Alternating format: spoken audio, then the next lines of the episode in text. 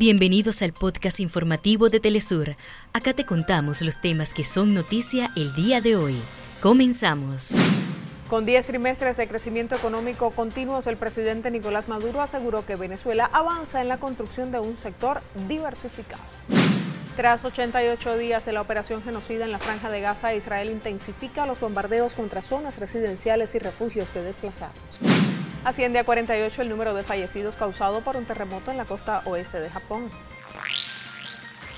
Hasta acá nuestros titulares. Para más información recuerda que puedes ingresar a www.telesurtv.net.